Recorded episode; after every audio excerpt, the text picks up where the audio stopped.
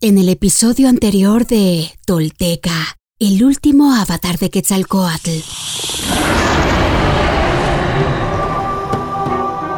Seacatl y los que lo siguen continúan en su escape de los ejércitos de Huemac, que después de devastar Cholula, han enfocado sus esfuerzos en buscar a los evadidos y su señor y darles muerte pero ellos están protegidos por la serpiente emplumada y su poder, y no temen al acoso, pues confían en el que todo lo puede.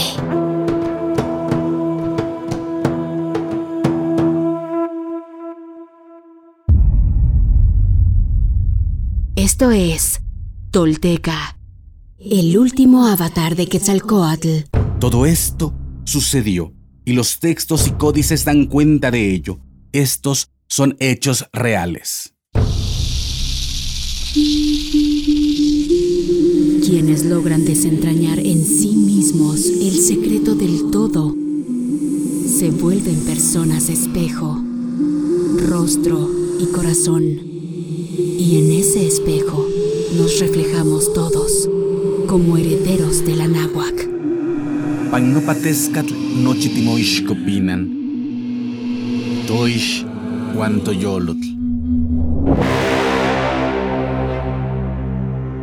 Tolteca, el último avatar de Quetzalcoatl, un podcast basado en la obra de Frank Díaz y producida por Nación Tolteca y Fundación Donde Educarte. Producción y realización, Warp.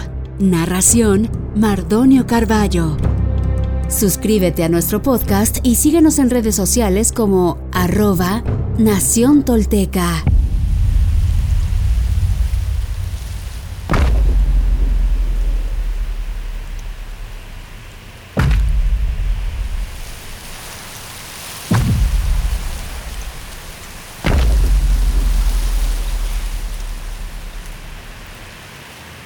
El gigante.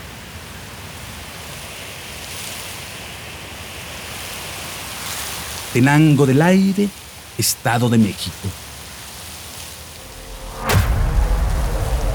Tras salir de la cueva, los fugitivos esperaron entre las peñas para que los consejeros de Seacat descansaran. Al anochecer, reanudaron su viaje, alejándose de los volcanes. Con las primeras luces del día llegaron al pueblo de Axotlan, Calnáhuac, casa de los pinos, y se internaron en el bosque para ocultarse. Seagat se sentía agotado, pues desde que saliera de Cholula, una pesadilla le había impedido dormir. Dice el Huehuetlastolli Ve con quienes no se ocultaron en el sueño, con quienes no desgarraron sus labios con calumnias, con quienes llevan en paz sobre sus brazos y espaldas al pequeño que va jugando, se divierte con tierra y duerme en la redecilla.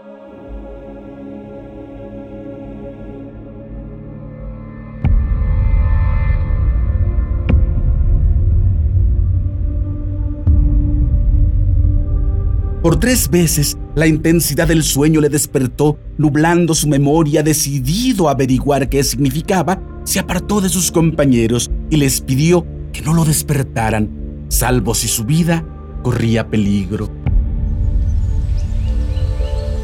Después tendió su petate entre los árboles y le oró. Tlacuel no se lo petlatzine Inaucampa, Ticamachaloto, Nota Amique, Notiteusiwi, Auyewitz, Intlaweliloc, Inteca, Yolopolioski, Tleinis Chihuilis, Huish amo Nihnotlacatl, amo Ninotolini Tinemi Intlaltilpac, Tlacuel no se lo petlatzine, Axo Uwitza Intlaweliloc, Axo o Axico, Axo o Ahcoquic Ignotilma. Ponte atenta, mi estera de ocelote, tú que abres tus bocas hacia los cuatro rumbos, pues tienes hambre y sed como yo, Ya se acerca el malvado, el perturbador. ¿Qué quiere hacerme? ¿Acaso no soy un pobre hombre que vive en orfandad sobre la tierra? Atenta mi estera de ocelote, por si viene el malvado, por si ataca y levanta mi manta.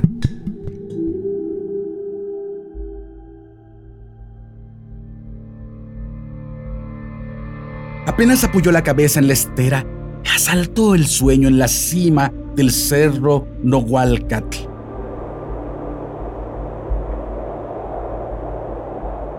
Al poniente de Tula, vio un niño blanco y pelirrojo que lloraba sobre una piedra.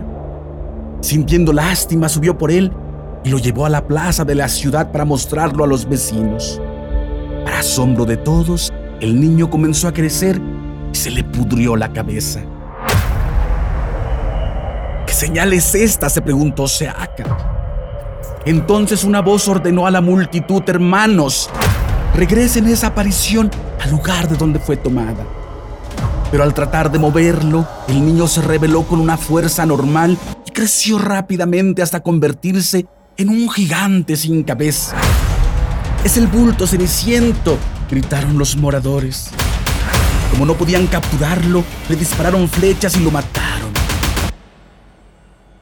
Al abrir su pecho vieron que no tenía corazón, pulmones ni sangre, solo una inmunda suciedad que se derramó por la plaza, contaminándola con su hedor. Dice el Huehuetlastolli que tu corazón no sea tu madre, que la ceniza esparcida y la encrucijada no te den órdenes.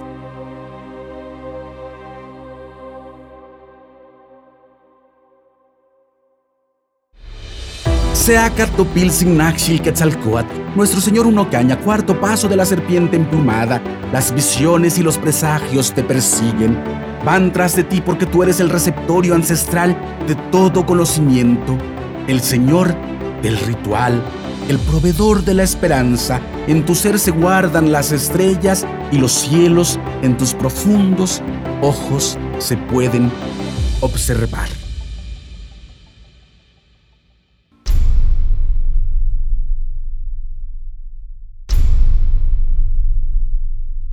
Hoy me pongo de pie, firme sobre la tierra. Al reconocerme reconecto, orgulloso con mi maravilloso pasado. Dejo atrás la mentira, las falsas creencias y la vergüenza que me fueron impuestas. Sí, estoy listo para tomar mi destino. Hoy, después de mil años, he despertado. Soy espíritu tolteca que jamás fue conquistado.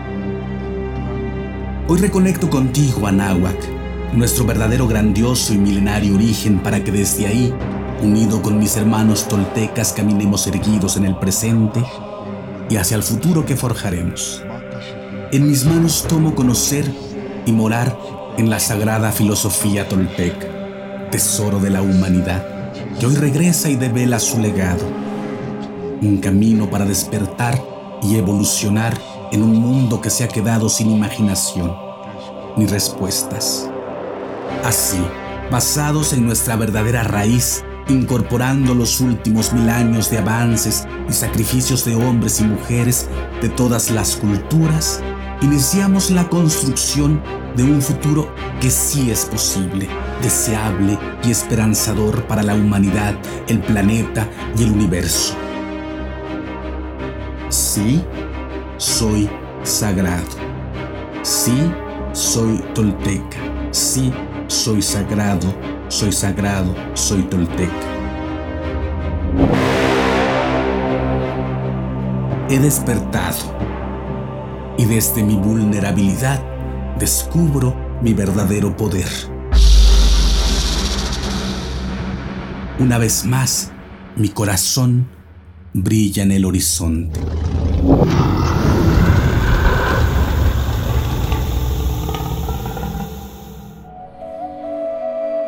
Suscríbete a nuestro podcast y síguenos en redes sociales como arroba Nación Tolteca.